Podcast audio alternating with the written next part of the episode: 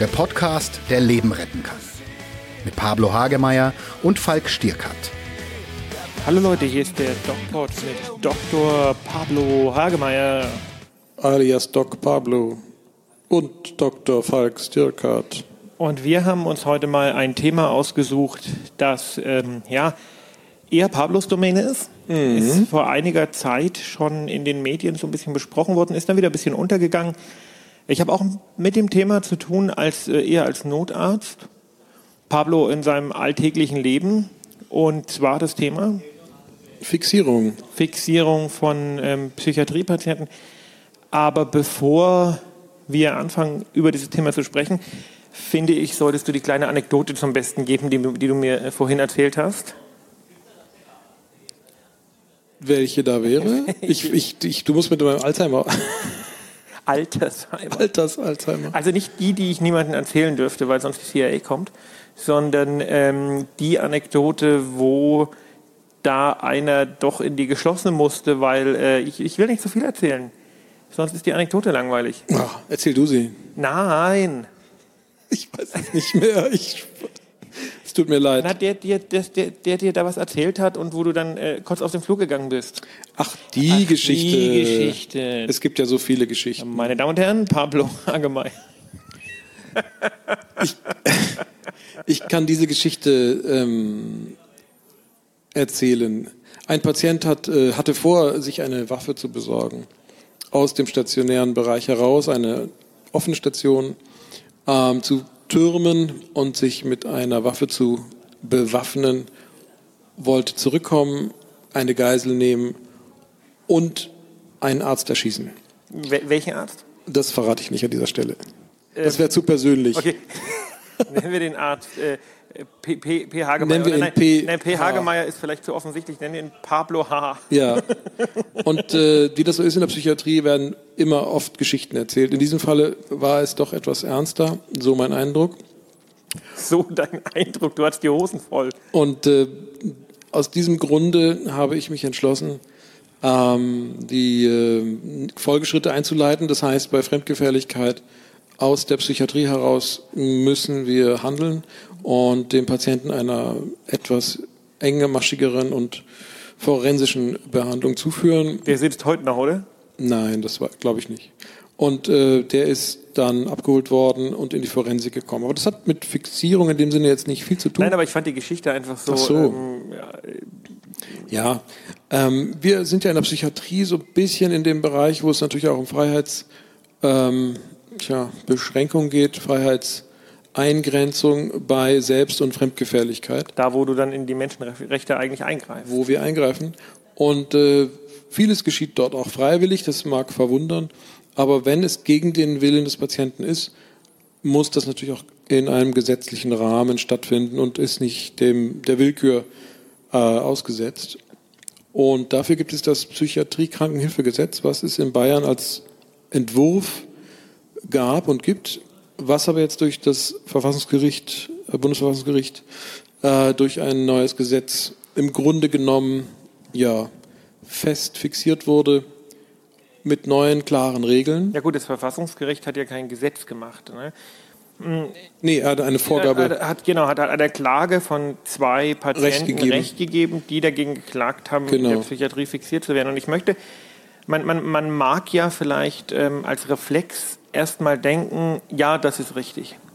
Aber ich möchte es jetzt mal aus der Sicht äh, des Rettungsdienstes, des Notarztes ein bisschen darlegen, wo wir nicht selten wirklich in einem Dilemma stecken zwischen der Wahrung der Persönlichkeitsrechte und ähm, Eigenschutz. Und da bist du ganz schnell in der Situation, dass ein deliranter oder in irgendeiner Weise, nennen wir es mal, blümeranter Patient, Verwirrter Patient. verwirrter Patient mit einer Psychose oder auch einfach aggressiv oder unter Drogen stehend eine Behandlung nicht zulässt. Du aber aufgrund der fehlenden ähm, Orientierung den Patienten behandeln musst, Genau. weil er ja selber für sich nicht mehr entscheiden kann. Das ist Genau. ja eine, ne? Und ähm, dann bist du ganz schnell einfach in der Situation, wo du wo du entscheiden musst und wo, wo man sich jetzt sagt, okay, ähm, vielleicht ist da der Richter vom Bundesverfassungsgericht, der da so nett in seinem Stühlchen sitzt mit äh, Personenschutz und so weiter und so fort. Vielleicht ist der da ein bisschen weit weg von der Realität, denn welche Optionen habe ich denn als Arzt? Ich kann den äh, Menschen sedieren. Und das ist natürlich auch immer mit einer gewissen Komplikationsrate verbunden. Mhm. Außerdem muss ich erstmal eine Nadel in den reinkriegen. Genau. Oder ich, äh, und, und dazu, beziehungsweise oder als Solo-Alternative muss ich ihn fixieren. Genau. Da gibt es zwei Methoden. Die eine kennt die Polizei sehr gut, das Holding Down. Das ist das, was Polizisten machen, wenn sie jemanden am Boden fixieren, ohne jetzt äh, Gurte oder so zu benutzen, sondern einfach durch Körpertechnik. Und die andere Fixiermethode ist die, die in der Psychiatrie üblich ist, zumindest in Deutschland, jemanden ans Bett zu binden. Das ist diese Vier-Punkt- oder Fünf-Punkt-Fixierung. Genau, Fünf-Punkt-Fixierung oder Sieben-Punkt. Und ähm, das geht ja weiter. Wir reden ja nicht nur von Psychiatriepatienten, die jetzt irgendwie aggressiv sind, mhm. sondern wir reden ja auch von verwirrten, dementen, genau. alten ähm, Menschen, die nicht vielleicht, vielleicht nicht andere gefährden, aber durch ihre Verwirrtheit äh, sich selbst gefährden. Genau. Und das sind alles Situationen, in die wir täglich kommen und deren Handling uns jetzt sicher aus gutem Willen um, deutlich erschwert worden ist. Das muss man so sagen. Was hat es denn für eine Konsequenz, dass jetzt die Anordnung einer Fixierung ärztlicherseits in diesem Sinne eigentlich nicht mehr zulässig ist? Das heißt, es muss immer ein Richter verfügbar sein. Genau, also die Entscheidung für die Fixierung, die obliegt immer noch dem Arzt. Aber die Einwilligung darin muss innerhalb oder nach einer halben Stunde vorliegen. Das heißt, der Notfall kann ärztlicherseits angeordnet werden. Es muss aber dann sofort richterlich genehmigt werden. Sonst und darf es nicht weiter und da, da, da, nehme ich jetzt mal so ein bisschen, das, das ist ja so ein bisschen so eine Pro- und Kontradiskussion, die auf beiden Seiten sicherlich veritable Argumente hat. Und ich nehme jetzt mal so ein bisschen diese Kontrasituation an ja. und sage einfach, ähm, oder die Kontrameinung äh, nehme ich äh, ein und sage einfach, okay, das ist Schildbürgertum, weil was soll denn der Richter machen?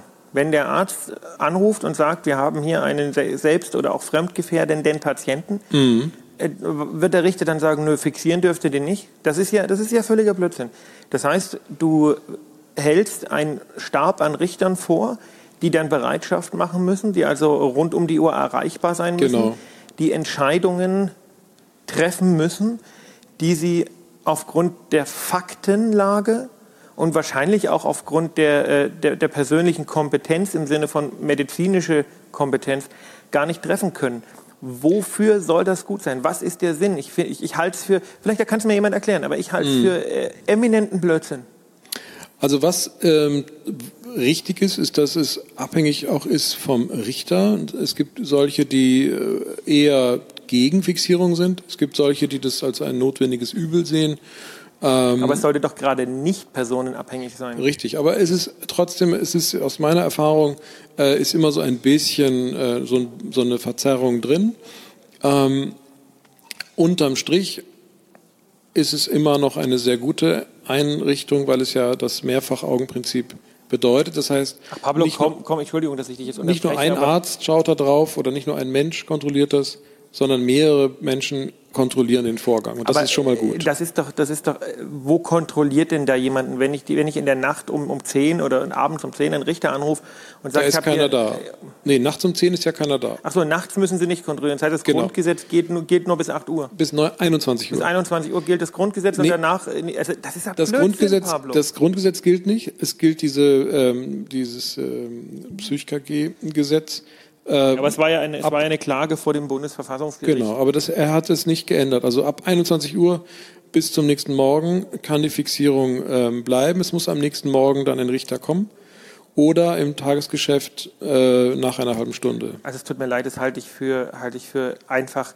So ist die Realität äh, in Bayern zumindest, kann ich sagen. Und ähm, so ist es auch jetzt gemacht worden, schon im Voraus. Also das haben wir ja auch gewusst in den in Kliniken und haben es ist auch so meistens gemacht worden. Was die tatsächliche Mehrbelastung ist, ist gar nicht für die Ärzte und die Pfleger. Auch die 1 zu 1 Betreuung, die jetzt gefordert ist, wird im Grunde genommen schon längst gemacht. Ähm, Es ist eine Mehrbelastung für die Gerichte jetzt. Die Ja. müssen also wirklich einen Jurdienst einrichten. Aber äh, tut mir leid, ich, ich mag jetzt ein bisschen versturt dagegen reden, aber welchen Sinn hat es? Es wird kein Richter sagen, nein, fixiert nicht, weil wenn eine Eigen- oder Fremdgefährdung vorliegt, also wohl.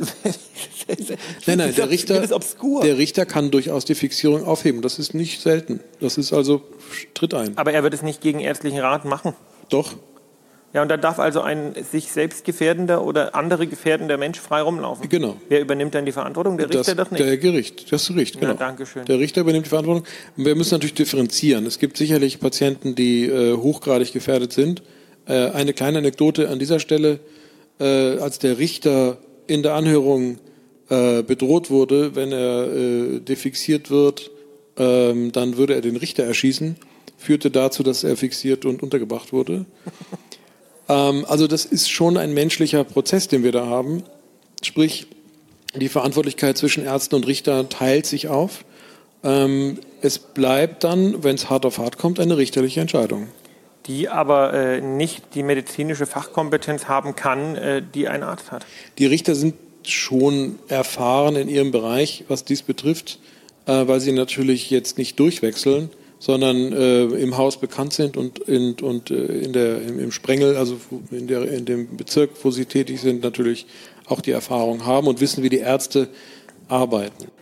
Verstehe mich mal nicht falsch. Ich bin jetzt nicht äh, dafür, jeden zu fixieren, aber ich weiß aus persönlicher Erfahrung, dass man in einem Fall, wo jemand wirklich fixiert werden muss, und äh, das ist für mich als Notarzt zumindest eine relativ objektive Entscheidung, Ja. anderes zu tun hat, als äh, sich um einen Richter zu kümmern. Und ich glaube, der Richter hat auch wirklich anderes zu tun, als äh, Ja. sich mit sowas zu beschäftigen. Das ist richtig. Ich denke, dass es gibt ja auch zwei unterschiedliche Gesetze. Es gibt ja nach Landesrecht und nach Unterbringungsrecht und nach Landesrecht. Aber nagel mich nicht fest, was genau für ein Paragraph das ist. Fixiere mich nicht. Was Ka- Fixiere mich nicht. Genau. Äh, kann man aufgrund des Notstandes ähm, eine Fixierung auch länger durchführen und sogar die, die Notbehandlung mit einem Medikament gegen den Willen des Patienten durchführen, wenn es im Sinne des natürlichen Willens, so heißt es, des Patienten ist. Das heißt, die Genesung im Auge habend. Ich möchte eine Geschichte erzählen, Pablo, die ich ähm, erlebt habe in diesem Zusammenhang, die auch mal niedergeschrieben, weil mich die äh, sehr bewegt hat. Und zwar bin ich als ähm, Arzt im ärztlichen Bereitschaftsdienst, ähm, das war nicht hier in, ähm, Thü- in Bayern, das war in Thüringen damals, Okay. bin ich äh, gerufen worden ähm, in ein Gefängnis. Ja. Und in diesem Gefängnis ähm, sollte ich beurteilen, also sollte ich einen Patienten beurteilen, der hatte, äh, hat, hat irgendwie, äh, ich weiß gar nicht, was er angegeben hat, Schmerzen, Schmerzen waren es, glaube ich, genau, Schmerzen. Und ähm, ich bin geführt worden in eine winzige Einzelhaftzelle. Ja, furchtbar. Das war vielleicht anderthalb mal anderthalb Meter, vielleicht zweimal zwei Meter. Da war nichts drin. Nichts. Eine Toilette, sonst nichts. Ja, furchtbar. Der Patient lag in Unterhose auf dem puren Steinboden. Ja. Und die Argumentation war, das ist so angeordnet worden von Gericht und Psychiater, weil er suizidgefährdet ist. Das Licht dort drin musste den ganzen Tag an sein. Der hatte nicht mal die Möglichkeit, zur Ruhe zu kommen. Und ich habe dann am nächsten Tag, war Montag, einen äh, Brief ans Gericht und an den Staatsanwalt geschrieben, dass das also äh, menschenunwürdige Ja, Zustände sind. so und es. es wurde nichts gemacht. Nein. Ja? Also das ist die Situation, die ich so erlebt habe. Und ähm, wenn man sich dann überlegt, dass eine Fixierung von wirklich gefährlichen Patienten richterlich genehmigt werden sollte, dann äh, fehlt mir da einfach, äh, also ich finde, man sollte erstmal an anderen Stellen aufräumen. Ja, also was die Situation in den ähm, Gefängnissen betrifft, kann ich nicht so sagen. Es hört sich furchtbar an, was du erzählst. Ähm, ich weiß, in den Kliniken ist es so, dass die Zimmer, wo die Patienten fixiert werden oder die Überwachungseinheiten äh, sind ausreichend, sage ich jetzt mal, entsprechen den Standards einer Klinik, eines Krankenhauses. Äh, es ist sicherlich kein Wohlfühlraum, in dem sie liegen. Es ist im Grunde genommen ein Patientenzimmer, das leergeräumt ist äh, mit einer Überwachungskamera beziehungsweise mit Blickkontakt zu einem Pflegepersonal. Das ist jetzt nicht wirklich schön und angenehm darin. Ähm, man ist ständig überwacht, man ist nicht alleine, man hat keine Intimsphäre. Äh, das ist schon sehr unangenehm, kann auch traumatisierend sein für Patienten. Ähm, aber was du mir erzählst, das ist natürlich katastrophal. Das war, das war dramatisch. Ja. Und ich finde auch immer dieses, also ich fand damals, als diese Klage beim Bundesverfassungsgericht äh, durchgekommen ist, das fand ich ähm, irgendwie so ein bisschen auch ja, demütigend, weil ich das Gefühl hatte, der schwingt so der leise Impetus mit, wir Ärzte würden die Menschen einfach aus Jux und Dollerei fixieren. Ja? Ja. Das, war so der, das war so die Metaebene, die da mitschwang. Und das ist für mich eine unglaublich unverschämte und unglaublich arrogante Metaebene, weil das tun wir ja nicht. Nee. Und ähm, Aber das trotzdem, tut keiner. Ja, ja. Aber wir müssen trotzdem wissen, dass, dass wir müssen äh, ausgebildet sein, wenn wir fixieren. Wir, es muss, äh, und da gibt's ja auch Ausbildung dafür und Trainer, weil wir sind Menschen, wir haben Emotionen, wir neigen auch, wenn wir die Macht haben, sadistisch oder mächtig zu sein und emotional uns vielleicht nicht regulieren zu können, gerade in einer Notsituation der Fixierung, eine hochdramatische, die zwar koordiniert abläuft, wenn es dann stattfindet, aber dennoch menschliche Gefühle durchstechen können. Ähm, da gehört dazu eine ordentliche Vorbesprechung und eine ordentliche Nachbesprechung nach der Fixierung äh, im Team, äh, um das wirklich äh, qualitativ hochwertig durchführen zu können. Und äh, ich bin mir sicher, ähm, und ich hoffe da auch auf reges Echo von unseren Hörern, Ich wollte es gerade sagen, ja. dass äh, äh, dieser Standard nicht überall existiert. Ähm, genau das war jetzt äh, auch meine Überlegung. Und zwar ist es ja ein wirklich hochkontroverses Thema. Ich habe hier so ein bisschen jetzt die äh, Seite des, äh, ja, ich will nicht sagen Fixierungsbefürworters, aber durchaus die, des Kritikers bezüglich dieser neuen Regelung eingenommen. Das ähm, ist meine persönliche Meinung. Die mag nicht allgemein äh, Gültigkeit haben, aber ich finde es schon ein bisschen kritisch. Der Pablo hat da noch deutlich mehr Erfahrung als ich, weil der das im stationären Setting einfach sieht, wie sowas abläuft. Uns würden eure Meinungen interessieren. Wie seht ihr das? Habt ihr vielleicht Erfahrungen damit gemacht? Sagt ihr, also das, was der, der Falk sagt, ist völliger Blödsinn, das ist ganz richtig, wie das momentan gemacht wird? Oder ähm, habt ihr vielleicht ganz gegenteilige Erfahrungen gemacht? Ähm, ein offener und interessanter Austausch wäre total äh, wichtig für uns. Ähm, schreibt uns an auf Instagram, auf Facebook. Wir freuen uns wie immer auf eure Kommentare, auf eure Anregungen und ähm, sagen Tschüss, bis zum nächsten Mal. Euer Falk. Und euer Pablo. Bleibt gesund. Und geht achtsam mit euch um. Mehr bei uns im Netz auf nordbayern.de.